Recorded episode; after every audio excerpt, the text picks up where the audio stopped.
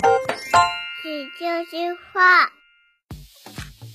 纯洁二次元，跟你聊聊二次元中并不纯洁的那点事儿。大家好，我是小 C，坐到旁边的呢依然是地球防卫组织 EDO 动漫社的社长阿吉。大家好，我是阿吉。哎，这一期啊，本来是想跟大家说说这个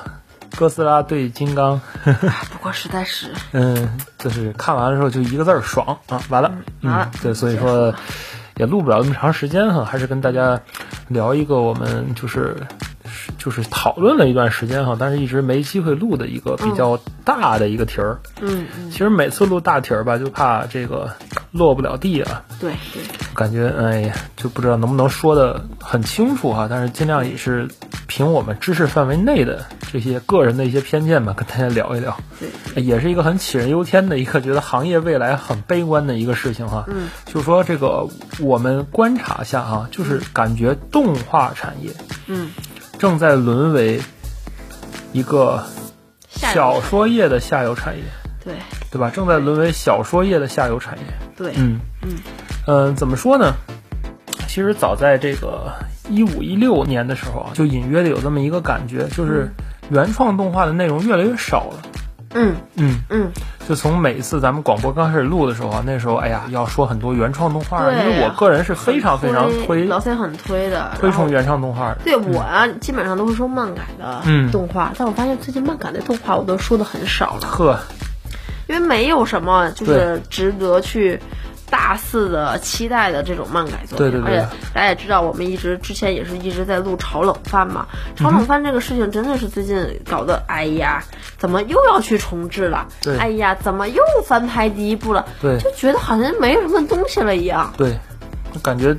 内容被掏空。对嗯对对对，反观就是轻改动画，嗯，近年来就是越来越多的内容了。对，嗯，包括行业的，我看了一些行业文章，嗯，也在这几年也在讨论这个问题，嗯就是说动画产业它的上下游嗯是不是要重新定制一下？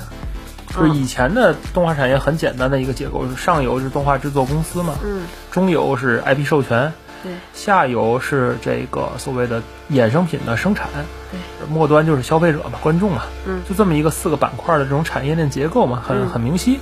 但是现在呢，国内的产业已经可以说是下游为主导，对也就是说做这个衍生周边产业为对主导的这么一个倒叙的产业链。对，这点儿从什么地方可以看出来？就是从那个上市公司的这种运营情况来说，嗯大家比较熟悉的像奥飞这种就是大头企业，网上之前还流传着一篇，就奥飞多么多么厉害呀那种，对吧？嗯对你也读过吧那一篇？读过读过就是奥飞怎么怎么牛逼，怎么怎么厉害，就是对一统天下的感觉。但是大家不要忘了，奥飞是一个什么样的公司？嗯是一个从做四驱车起家，对，从最早是做中下游的这么一个产嗯业，现在成了就是算是中国动漫界的一个龙头产龙头企业了。嗯反倒是一批就是中上游企业，就是咱们所熟悉的动画制作企业。对嗯，它的上市数量和它的股票的表现非常不好。对，嗯甚至说有些糟糕吧。嗯，嗯，就可以说中国在资本的驱使下，呈现了一种就是产业链倒挂的趋势，嗯以至于就是中下游的产就是产业以它为主导来决定，就是屁股决定脑袋嘛， 对对对对对对，来决定就是上游上游要去做要去做什什么？对还有是上游怎么去去去，就是以以以什么东西为核心去创作啊么？？对对对，来导致就是中国的这种就是原创动画的产业就是非常的很少，虽然说不乏精品吧，但是说实在的，你说这个《西游封神类》能算原创动画吗？嗨，咱就说吧，就是啊大众普遍的，咱能接受的、嗯哼很火的，现在被称为叫什么大型 IP 的，嗯对吧？？就我几只乎都说是轻改。对，我只说我们我知道的吧，嗯我比较孤陋寡闻哈。比如说比较火的《全职高手》，嗯对吧？什么联名店啦，这个啊周边对对那对个塑料小人儿了对，说到底人家还是部小说，嗯，对吧没错，没虽错然。说动画、漫画、真人版，对人家也是依靠于小说改编的，嗯哼，对吧？再者说来，现在比较火的那些个所谓的漫单改的作品，对，单改也是小说，没错。对吧？就是您，嗯，叫嘛《天官赐福》嗯哼不还是人家小说对改的？然后所以就翻就的吗？就造成了一种什么现象，在整个动画产业链以外，突然有一个叫做小说对对对产业、对小说产业的 IP 授权变成动画制作这一块儿，就它和衍生品的产业，就是原来的中下游产业，共同决定了现在的动画制作。也就是说，嗯其实现在的动画制作产业链就是小说、授权、嗯周边、嗯动画制作、嗯观众，嗯， 这么一个变成这么一个倒化产业，等于动画制作成了整个产业链的末端。对就是，嗯，怎么说呢？就是要有一个这个东西来连接观众，仅此而已。就是如果观众可以就是不看动画，动画就是个天头嘛。对说实在的，啊，嗯就是个天头嘛。动画是多数是服务于原作向的观众的，没错。嗯其实从这个整个的产业的未来发展来讲，还也是比较尴尬的。对，就是动画呢变成了很没落的一种东西了。而且其实大家也知道哈，哼嗯很多的作品，它比如说小说火了，嗯它可能是先会去做这种漫画的联动，就是去改编成漫画。嗯对，改编成漫画之后，如果漫画哎看起来好像也不错，嗯然后可能就去同时进行动画的改编。对，我可能是呃，反正我看的很多的片都是，当这两个都非常成功且成熟的时候，就有大的呃厂商去买了 IP，然后去改真人版。这个我觉得真人版倒是成了叫什么什么小说的一个巅峰状态。对，对吧？你看小说全职就是对吧？咱是先有了漫画、动画，对，呃先有了漫画，对嗯之后呢又改变了动画，这之间还有点什么什么，对吧？动画、漫画那种叫什么版权纠纷呐、超分镜什么的那种纠纷，嗯对吧？虽然最后和解了哈，对，之后就是巅峰，就是真人版，对，请各路的就是明星们啊，觉得咱就哎呀很像啊什么那种去演的真人版，对可能这就到头了。其实说来就是为什么现在都以就最终的就是影视剧化影视剧为为这个末节呢？就是咱说润滑化，对对对对，有一个这个公开的这个数据调研的结果，就是他们对于这个市场的预测哈，就是在二零二四年的时候，整个的这个呃。IP 改编动画市场，你看现在研究都已经不做这个所谓原创动画这种研究太小了，就是 IP 改编类动画市场规模大概是七百七十八亿元，嗯啊、人民币啊，然后这个电视剧是多少呢？一千六百二十八亿元，嗯哇，就差着三倍呢。嗯，然后加上电影规模，电影是预计二零二四年在九百亿元嗯，的这么一个，就这如果影视剧加一起就是两千五百亿人民币的这么一个规模，嗯就对上动画的七百七十八亿就已经很少了。嗯嗯，但其实，呃，这两个就是影视剧的同样在市场上，在资本市场上同样权重的一个内容是什么呢？嗯是游戏。哦，嗯，手游市场预计在二零二四年的规模呢是两千五百六十一亿人民币。嗯，这么一个规模，就是相当于影视，就电视剧和电影的总和，这么一个规模。所以说，现在动画制作就是逐渐被忽略的这么一个族群去存在。动画制作就是其对实就是动画已经变成了产业当中的一种附了属品对，它已经不是很突出的那种。其实仔细想一想，这种情况现在目前是一个比较必然的一个情况。嗯嗯嗯，我也觉得是。 为什么呢？因为现在这种收视场景的变化，嗯嗯，变成了一个非常非常重要的一个点，在动画产业。嗯嗯，中国的这些流媒体的这些呃供应商也好呀、像各大的这个各大网站，也做 OTT 的这些网站也好，嗯嗯，它所提供的这种内容服务，嗯嗯，怎么说呢？和国外这种 Netflix 这种还不太一样。最近两年有在做这种原创的内容的尝试，但其实也是只限于电视剧和综艺这两块儿为主。对，电视就剧是比较多。我觉对得对对对，对像之前 B 站有主主导过做动画，当然咱知道事后的情况是怎么样，比如说什么青年马克思啊这种， 嗯，对，业内看到都嗯也挺好的，挺好，白了，整 个人那个也挺某好某大的告诉我都他他看看那发布会都白了也挺，好就这种感觉啊，很很难见到效果，就是由流媒体公司去主导，然后传统的影视制作机构和电视台呢，嗯，还是在低幼市场反复去去在做这些东西。嗯，而且之前我们也说了，就是中国的这个低幼市场的动画，还是从质量上来讲，还是比不过国外。因为之前我们出门左转可以看到，我们用家里的小娃儿，就是咱们录片头的这位啊，我们新片头不知道大家喜不喜欢啊？是新片头是小小 C 录的，然后就是他所喜欢的这个动画，就真的这个观众是用脚投票的嘛？对，就是不喜欢看国内的这些动画，就是俄罗斯的动画、BBC 的动画，他就喜欢。他他他倒是看了奥飞的那个、嗯呃爆冲火箭车，啊爆冲火箭车但，是只持续了大概嗯嗯一个礼拜两周，啊，直到他看到了《赛车总动员》之后，完全抛弃了爆冲火箭车，他是这个顺序看的嘛？好像是哈嗯，他就完全抛弃了原来这，以至于那天我们要跟他玩那个池小飞很伤心的游戏，就是对你对你玩一玩我吧，对，我然很后伤心然。后他拿池小飞，哦，池小飞啪跑搁边上去了，然后哦天哪，对，现在我就只是心疼我的钱，在我家实测的就是这种情况。嗯嗯，所以说其实这里有几个担心啊，就是说在手机这种是移动互联网的收视场景为主的情况下，嗯传统的十六比九动画面临着一个非常尴尬的局面。嗯嗯嗯，怎么说呢？传统传统的比例，电视比例的动画，如果你要照顾电视收视的话，其实，在手机上有一个问题，就是现在手机左右黑边的问题解决不了。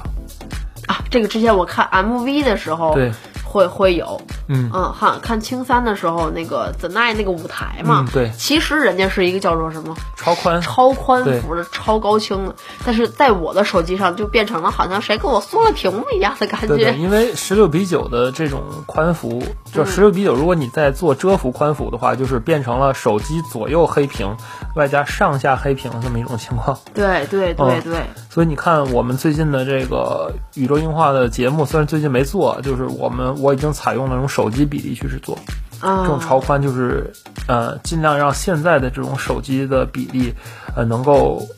就能够满屏的去播放这么一个、这么一个内容，就是电影画幅嘛。对对对，然后动画制作的这种传统还有一个问题，就是说它现在的竖屏嗯体验没有，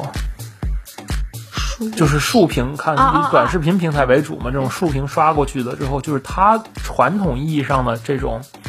呃，之前我们曾经，呃，很久很久之前你还记得吗？咱们曾经聊过跨页儿，嗯，明白，呃，跨页儿这个事儿，就是跨页儿从以前实体书的这种 impact 冲击冲击冲感，击感十足的这种大魄力场景，已经变成了一个阻碍阅读的存在。对，很麻烦，因为嗯手机端的话，不管怎么看，我都看不全这个跨页。对，就是手机端的跨页儿会变成一格儿。对，嗯，这个也是很多漫画家现在在想的，就是为什么跟有些漫画家的老师们聊过之后，他们就说现在要缩减格数，对，对吧？以至于现在像比较火的那个《斗罗大陆》，嗯我看到它的漫画版，然后就发现，至少我看到的这几章吧，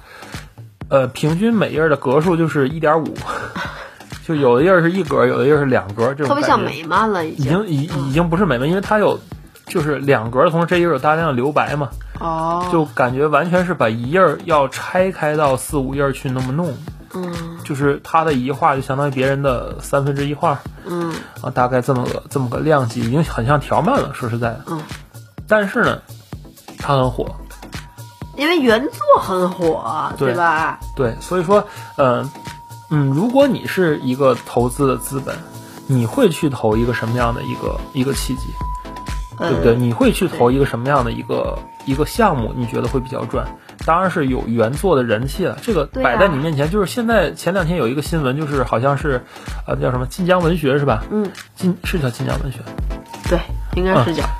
就是晋江吧。晋江这个平台上所有的耽美耽耽美文的改编权都已经全数卖出了，只要有一定人气的。就是耽美耽美向的作品小说，已经全部卖出去，叫电视的改编权，游戏的改编权。耽美幺零幺就是这么来的嗯，啊哦，原来如此啊！嗯耽美幺零幺嘛，就神仙打架了，开始嗯啊，就会有后续你会看到大就是大量的那种内容去做电视剧市场的那么一个填赚充，钱呀！对，然后然后他们电视剧的这种形象演员的形象就反哺到所谓的周边产业，就是盲盒啊、嗯周边呐、然后动漫或者是漫画和动画就成为了多种周边的一种，以嗯至于是天头。嗯，这么一个尴尬的境地吧，所以现在真的是逐渐视为电视剧行业有一个一个叫做传统也好，或者是一个怎么说呢，就是一个点也好，嗯就是因为我是做剪辑的，就是拍摄电视剧和拍摄电影有一个很大的不同。嗯，你会发现电视剧的中景以下就是特写和中景，嗯，然后还有包括那种正反打的镜头，嗯，会明显多于电影。对，嗯大量对话的时候， 是因为这个这个为什么呢？是因为最早电影的时候就是在大荧幕上公映的嘛，电视最早就是那个十几寸的那个那个小小片片，嗯那个小窗窗，嗯对不对？就是如果你有大量的全景，会导致观众看不到演员的表演的内容。看不见脸，对，简单来说就是看不见看不脸。见脸对，因为五官都被压缩到就传统电视嘛几个像素之内了。虽然说现在有高清电视，啊有有这些 4K 电视啊，但是这种电视信号传播的所谓的逐传行啊，嗯隔行啊，就就传播的这种形式吧，就决定它电视剧必然有这么一个点在这儿。嗯，但是这个点现在恰恰的好在哪点儿？好在了它利于手机传播，哦，明白了吧？明白明白，也就是说，它这种正反打的模式是利于手机传播的。嗯但是原创动画它恰恰切在哪点儿了？原创动画恰恰是以电影电影表述嗯为主，嗯，这点你发现了吗？就发是现了在漫改动画和轻改动画为主，也也许主要的是以电视剧制作的感觉为出发，对，尤其因为毕是竟有原作基对础，对，尤其是漫改动画，就有很多类似正反打的这种镜头。嗯像原创动画，它有很多运镜的部分，对有很多全景，有很多电影化的表述。哎呀，都说了，就是做原创动画的人，嗯就是没有钱做大电影， 所以才会去做了原创动画。好吧嗯啊，不然人家就去做大电影了。对，啊，所以说其实，呃，但是呃，这个可能就是漫改作品的一些局限性，因为毕竟有原作的这种分格啊、嗯对分镜啊，就是漫画可能更多于是要升华本原作本身，嗯，对对对对吧？人家不能跳出原作对，但是嗯升小华原作小本说身轻改的，就动画是更是基于一个文学的创作，啊对对对它的对对对话，它的而且小表说的述是对为主话更多，没错对吧？更多没错，以所以所以这就造成了这种现在综合的而言造成这种现象。嗯嗯，就综上所述吧，嗯，这动画正在成为一个下游产业，下游产业。尤其是小说的下游产业，对，嗯，嗯所以阿金，你说这个未来的动画会是怎么样的一个发展？原创动画真的会消失吗？还是只能在网飞这种资本的支持下去去运作呢？嗯，